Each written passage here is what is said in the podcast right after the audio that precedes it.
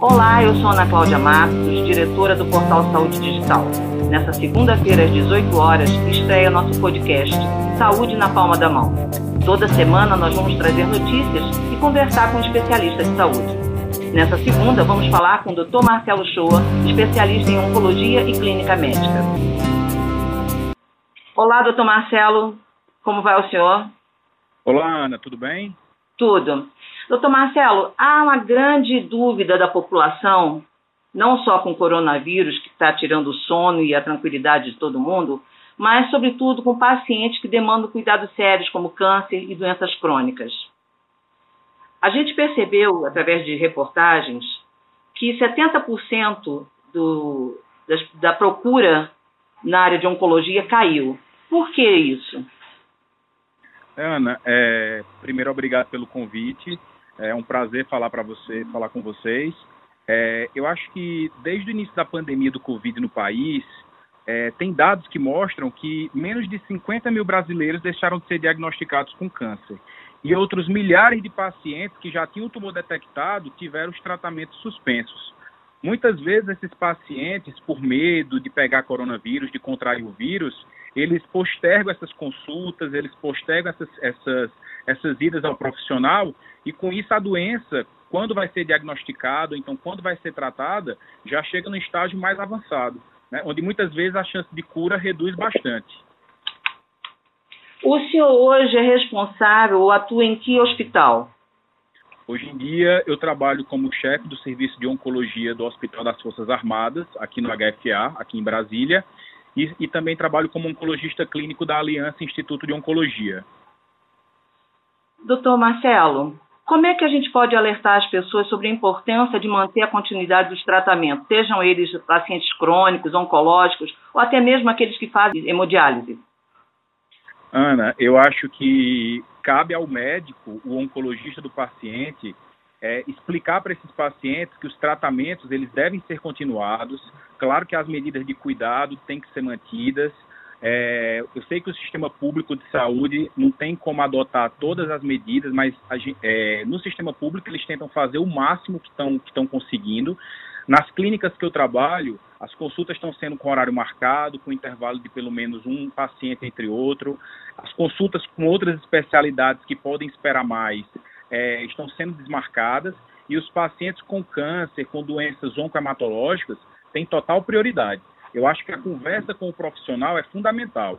Então, assim, o paciente não deve por si só suspender seu tratamento, não ir na consulta. Eu acho que você ligar para o seu médico, você entrar em contato com a clínica e saber como deve proceder é fundamental, porque os tratamentos oncológicos eles não devem ser adiados.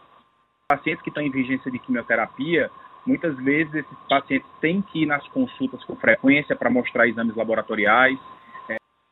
Qual a recomendação que se faz para uma pessoa que percebe sintomas, por exemplo, de um. Não, não digo nem sintomas, mas ela no, no autoexame ela percebe uma tumoração, algum caroço na mama. Ela deve esperar acabar esse período da pandemia ou ela deve procurar já imediatamente um oncologista? Não, Ana. É, quando, a pessoa, quando uma mulher percebe um caroço na mama, a gente está falando de uma forma geral. Quando a mulher percebe um caroço na mama, na grande maioria das vezes, esses caroços na mama, esses nódulos que a gente chama, já tem mais ou menos cerca de 2 a 3 centímetros. É importantíssimo que essas pacientes elas, elas façam a mamografia, e a mamografia ela é feita a partir dos 40 anos pela Sociedade Brasileira de Mastologia, e depois, anualmente, é, seguindo a investigação. É, pacientes que têm história de câncer na família é, têm que procurar o mastologista ou, ou o clínico geral para solicitar o exame pelo menos 10 anos antes do caso da família que teve. Tá? E assim fazer seu, seu, seu tratamento e seguir o segmento. O grande medo das pessoas é elas procurarem um serviço médico, sobretudo um serviço público, e serem infectadas e até morrerem pelo Covid-19. Quais são as formas de, de, de, prevenção nesse momento? Além da máscara, o distanciamento, é, o que mais essa pessoa dentro de casa ela pode fazer para evitar é, alguma outra, outra doença que afete a que ela já tem? Ana, na verdade, a gente tem atualmente pelo Ministério da Saúde os grupos de risco, que são aqueles pacientes que têm portadores de, que são portadores de doenças crônicas, como diabetes, como hipertensão mal controlada, doenças respiratórias crônicas, como asma, fibrose cística e aqueles indivíduos acima de 60 anos. Esses pacientes são os mais propensos a ter complicações e a ter complicação, precisar de vaga de UTI e chegar a morrer pelo Covid-19. Então, assim, as medidas de cuidado, as medidas de higiene, lavar bem as mãos com água e sabão, é, se tiver que sair de casa, usar máscara de proteção, tentar manter um distanciamento mínimo de uma pessoa para outra de dois metros. É, se tiver que sair de casa, seguir essas recomendações. E se por um acaso for do grupo de risco, o que tem preconizado é que tem que ficar em casa. Tem que ficar em casa porque o sistema público de saúde ele não consegue absorver os pacientes graves por conta da quantidade de leitos de UTI que a gente já sabe está vendo na televisão diariamente que são restritos e são esses grupos que tendem a complicar por conta do Covid. A gente ouve muitas coisas como é, se proteger, fazendo gargarejos com bicarbonato, algumas coisas assim, porque o vírus se instala por quatro dias na garganta. Enfim, há uma série de, não sei se são crendices ou se isso é, ou isto é a, a medicina popular, né? Mas os pacientes com câncer, é, eles devem ter cuidado para não não ouvir muitas dessas recomendações e seguir isso achando que está livre de algum contágio ou, tem que, ou são pacientes como qualquer outro? Não, os pacientes com câncer que estão em vigência de tratamento oncológico, é, tanto pacientes com câncer como pacientes com neoplasias hematológicas, esses pacientes têm que seguir as recomendações do seu médico, tem que, é, quer queira, quer não, esses pacientes são do grupo de risco, porque esses pacientes estão fazendo quimioterapia, esses pacientes têm a imunidade é, mais baixa, né? Tem uma imunidade mais baixa. Na maioria das vezes, não é regra, mas a maioria das vezes o paciente com câncer é o paciente idoso. Então, eu acho que os cuidados nesse grupo de pacientes têm que ser redobrados. É tanto que o paciente não pode abandonar o tratamento, porém tem que seguir todas, a, a, a, todas as recomendações do Ministério da Saúde. Ir com máscara, é, tentar evitar aglomerações, o, o, o horário das consultas são bem espaçadas, a gente pede, quando o paciente vai na consulta, para ir apenas com um acompanhante, para evitar aglomeração na sala, entendeu? Então, são essas recomendações que a gente tem feito. Agora, nunca abandonar o tratamento por conta própria e sempre entrar em contato com o seu médico ou outro profissional de saúde que esteja acompanhando o caso. Ana, é, esses pacientes que estão em vigência de tratamento oncológico, eles nunca devem suspender o tratamento por conta própria.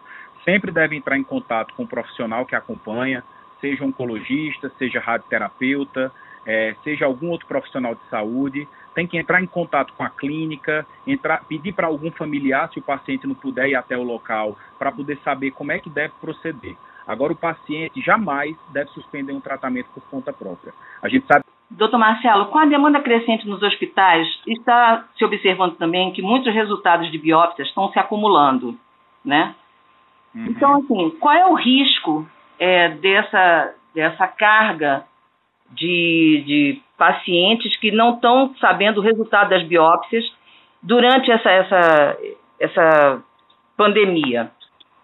Ana, o nosso medo é que a gente tenha, daqui a alguns meses, uma epidemia de câncer em estágio avançado, em estágio que você já não tem mais como operar, com baixa chance de cura.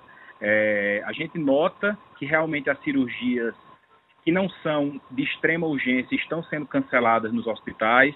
Isso vai fazer com que, quer queira, quer não, o tumor avance, o tumor cresça e, muito provavelmente, daqui a três a quatro meses, a gente vai ter uma epidemia de câncer. Qual é o recado que o senhor dá para os seus pacientes e os demais pacientes oncológicos no Brasil? Eu acho que os pacientes oncológicos, eles jamais devem suspender o, o, o tratamento por conta própria, pacientes eles têm que entrar em contato com seus médicos. Acho que os pacientes com câncer, a gente cria uma relação muito próxima dos pacientes. Então, assim, a maioria dos pacientes tem o contato da clínica, os pacientes têm contato da, da, da enfermagem, pedir para algum familiar ir para poder pegar orientação, nunca fazer algum tratamento paliativo, algum tratamento é, por conta própria, tomar medicamento por conta própria. Eu acho que isso não é válido. A gente tem que seguir as regras do Ministério da Saúde e assim a gente vai sair dessa pandemia, se Deus quiser, sã e salvo. Doutor Marcelo Shoa, muito obrigada pela sua participação aqui no nosso podcast. Espero é, se lá na frente a gente precisar novamente do, do seu aconselhamento, a gente possa procurá-lo. De nada, Ana. Eu queria agradecer pelo convite, dizer que foi um prazer falar com vocês e estou à disposição sempre para maiores esclarecimentos. Um abraço. Um abraço para o senhor também. Muito obrigado.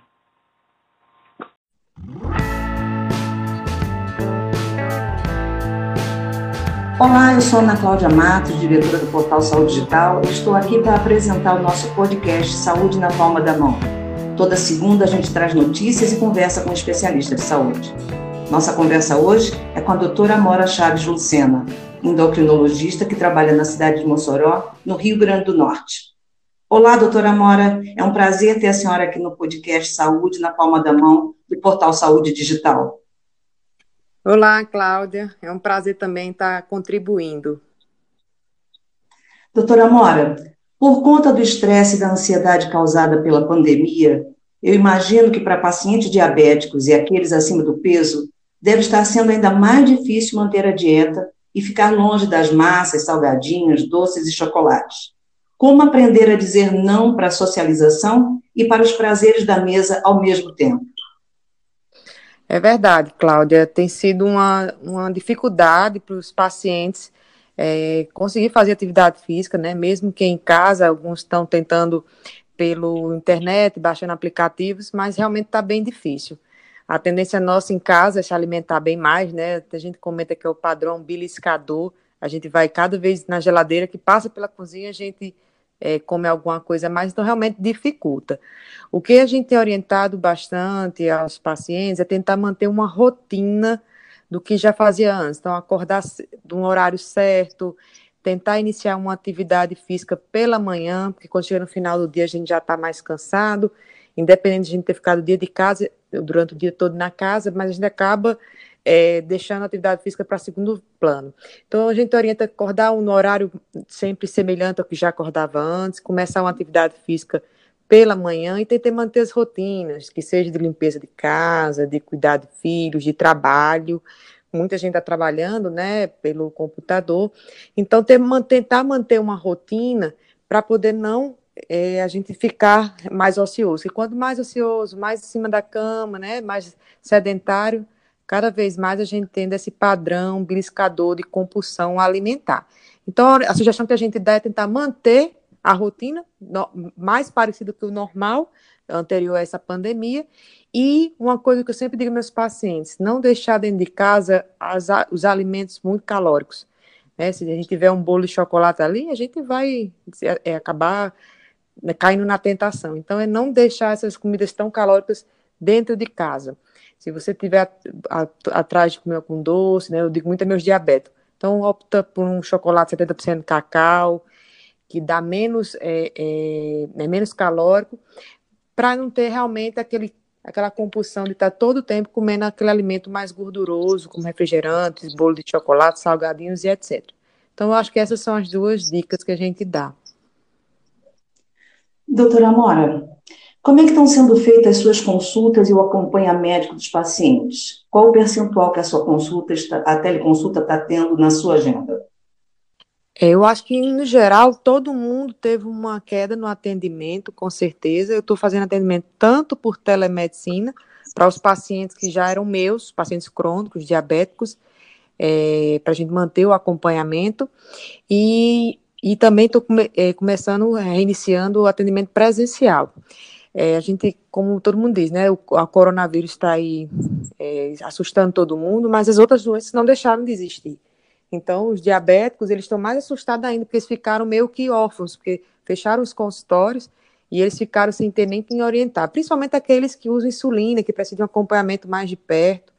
Então, essa, se você vê que a maioria dos casos que estiveram mais graves do, com o coronavírus foram pacientes obesos, pacientes com diabetes, com hipertensão, que são as doenças endócrinas realmente.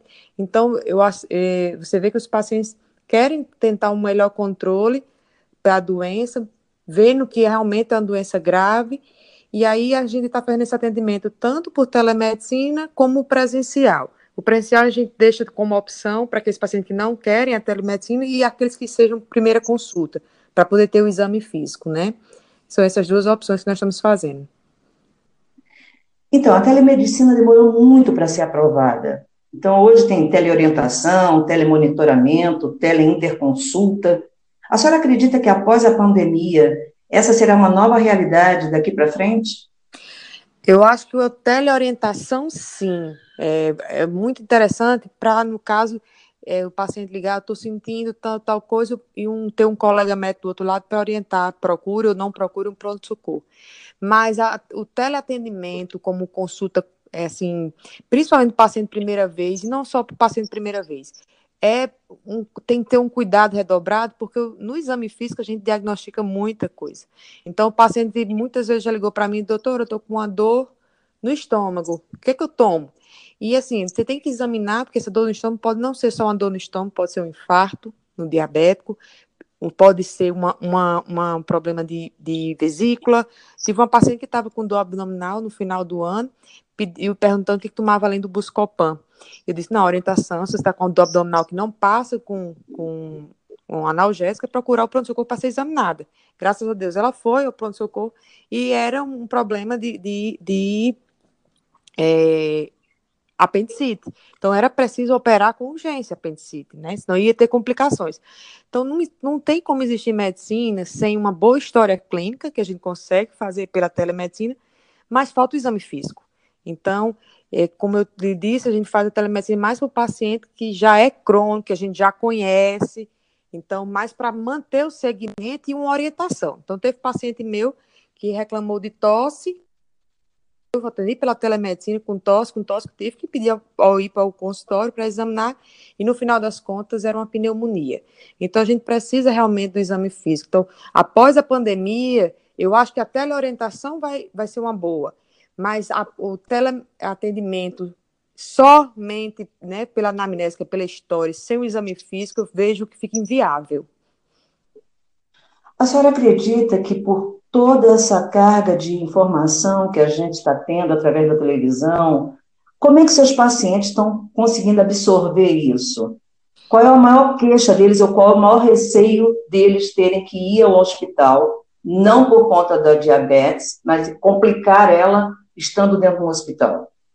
É, isso está realmente uma tristeza. É, até a gente vê na, na, no jornal comentando que diminuiu em 50% o número de infartos que chega ao INCOR, que é o Hospital de Cardiologia do, da USP, de São Paulo. Os infartos deixaram de acontecer? Não.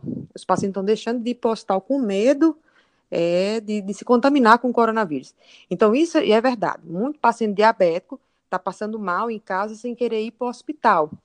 E isso é um risco porque você pode ter complicações como o infarto, como uma pneumonia, como esse que eu comentei, e são doenças que podem ir complicar. Eu acho que depois dessa pandemia do coronavírus, a gente vai ter uma pandemia, já vinha se agravando, mas vai ter uma pandemia de pessoas com problemas psiquiátricos.